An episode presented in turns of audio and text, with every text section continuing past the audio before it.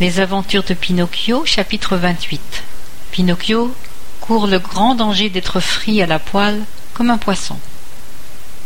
Lors de cette course désespérée, arriva un moment terrible où la marionnette se crut perdue.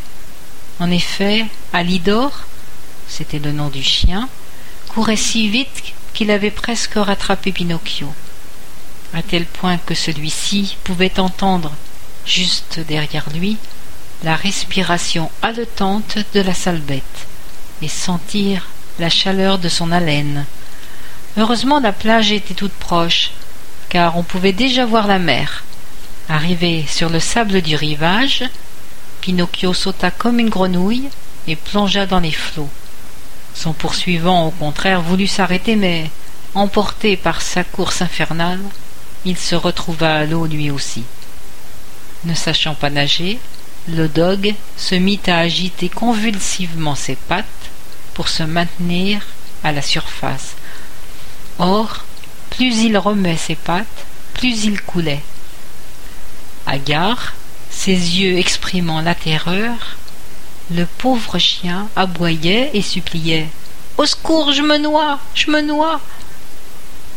Va te faire répliquait la marionnette, qui se tenait à distance, loin de tout danger. Aide-moi, Pinocchio, mon ami. Sauve-moi de la mort. Pinocchio, qui avait le cœur sur la main, finit par être ému par ces cris déchirants. Alors, s'adressant au dog, si je t'aide à te tirer de ce mauvais pas, tu me promets de me laisser tranquille? Je te le jure, je te le jure. Dépêche-toi par pitié. Si tu hésites une minute de plus, je suis mort. C'est vrai qu'il hésitait, Pinocchio. Mais il se rappela ce que son père lui avait dit tant de fois, à savoir qu'un bienfait n'est jamais perdu. Il nagea donc jusqu'à Alidor, le saisit par la queue et le tira jusque sur le sable sec du rivage. Le chien ne tenait plus sur ses pattes. Il avait bu tellement d'eau salée qu'il était gonflé comme un ballon. Pour autant, Pinocchio ne s'y fiait pas trop, et il estima plus prudent de retourner dans la mer. En s'éloignant du bord, il lança à son poursuivant, devenu son obligé, Adieu Alidor, bon voyage et bonjour chez toi. Adieu, Pinocchio, répondit le dogue. Merci mille fois de m'avoir sauvé la vie. Tu m'as rendu un fier service et en ce monde, un bienfait n'est jamais perdu. Si l'occasion se présente, on en reparlera. Pinocchio continua à nager en restant près du bord et il arriva dans une zone où il lui sembla être en sécurité. Là il vit, creusé dans les rochers qui surplombaient la côte, une espèce de grotte, d'où sortait un long panache de fumée. Dans cette grotte, se dit-il, il doit y avoir du feu, tant mieux. Ainsi je pourrais me sécher et me réchauffer. Et après, après on verra bien. Sa résolution prise, il se rapprocha des rochers, mais au moment où il était sur le point de se hisser hors de l'eau, il sentit quelque chose qui le soulevait et le tirait à l'air libre. Il tenta de fuir trop tard. À sa grande surprise, il réalisa qu'il était pris dans un grand filet, au milieu d'une multitude de poissons de toutes formes et de toutes tailles, qui se débattaient et remuaient leurs nageoires caudales avec la rage du désespoir. En même temps, il vit sortir de la grotte un pêcheur très laid, si laid qu'il ressemblait à un monstre marin. Au lieu de cheveux, il avait sur la tête un buisson touffu d'algues vertes. Verte également était la couleur de sa peau. Vert étaient ses yeux, et même sa longue barbe, qui descendait jusqu'à ses pieds, était verte. On aurait dit un énorme lézard vert, debout sur ses pattes de derrière. Quand le pêcheur eut achevé d'amener le filet, il s'exclama tout content, béni soit la Providence. Je vais faire bombance de poissons encore aujourd'hui. Heureusement que je ne suis pas un poisson, se dit Pinocchio, qui reprenait courage.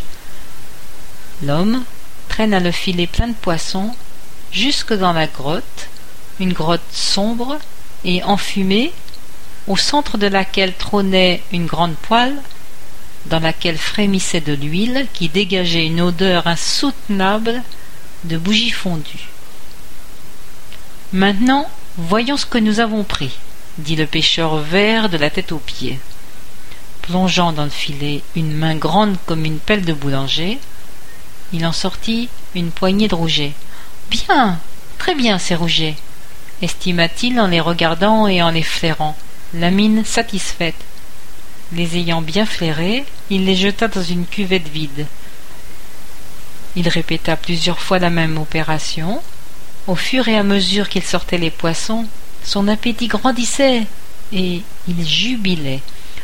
Parfait, ces merlans. Exquis, ces mulets.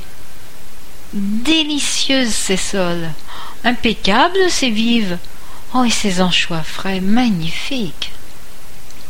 Évidemment, merlan, mulets, sols, vives et anchois allèrent tous rejoindre pêle-mêle les rougets dans la cuvette. Il ne restait plus que Pinocchio. Dès que le pêcheur l'eut sorti du filet, il écarquilla ses grands yeux verts et grommela, inquiet. Quelle sorte de poisson est-ce donc? Des poissons comme celui-là, je n'en ai jamais mangé. Il le regarda longuement, sous tous les angles, et conclut J'ai compris, ce doit être une sorte de crabe. Mortifié qu'on puisse le prendre pour un crabe, Pinocchio intervint irrité. Qu'est-ce que c'est que cette histoire de crabe? C'est une drôle de façon de me traiter. Vous ne voyez pas que je suis une marionnette? Une marionnette? répondit le pêcheur. À vrai dire, c'est la première fois que je vois un poisson marionnette. Mais c'est très bien ainsi. Je, ne t'en dégusterai que plus volontiers. Me déguster? Mais je me tue à vous dire que je ne suis pas un poisson.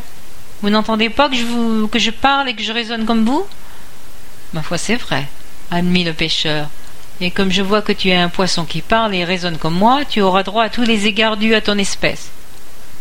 C'est-à-dire Eh bien, parce que tu as toute mon amitié et toute mon estime, je te laisse choisir la manière dont tu souhaites être cuisiné.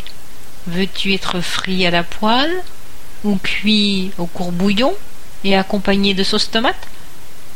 Pour tout dire, fit remarquer Pinocchio, si vraiment j'avais le choix, je préférerais être libre de rentrer chez moi. Tu plaisantes? Tu crois que je vais, laisser passer l'occasion de manger un, poisson aussi rare que toi? C'est pas tous les jours que l'on trouve un poisson marionnette dans la mer. Bon, laisse-moi faire. Je te ferai frire avec les autres et tu en seras content. Être frié avec de la compagnie est toujours une consolation. L'adage ne consola point le malheureux Pinocchio qui se mit à pleurer, disant entre deux sanglots oh, que ne suis-je allé à l'école au lieu d'écouter mes camarades?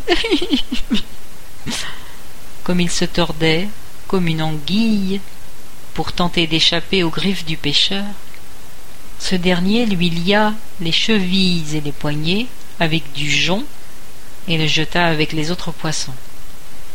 Puis, étalant de la farine sur une planche de bois, il en saupoudra tous les poissons avant de les mettre à frire dans la poêle. Les premiers à danser dans l'huile bouillante furent les pauvres rougets. Ensuite arrivèrent les merlans, les vives, les mulets, les sols, les anchois, puis vint le tour de Pinocchio qui, se sentant si proche de la mort, et de quelle affreuse mort, était pris de tels tremblements qu'il n'avait plus de force ni de voix pour se plaindre. Le pauvre enfant n'avait plus que ses yeux pour supplier le pêcheur. Mais le pêcheur insensible le roula cinq-six fois dans la farine si bien que Pinocchio finit par ressembler à une marionnette en plâtre. Puis il l'attrapa par la tête et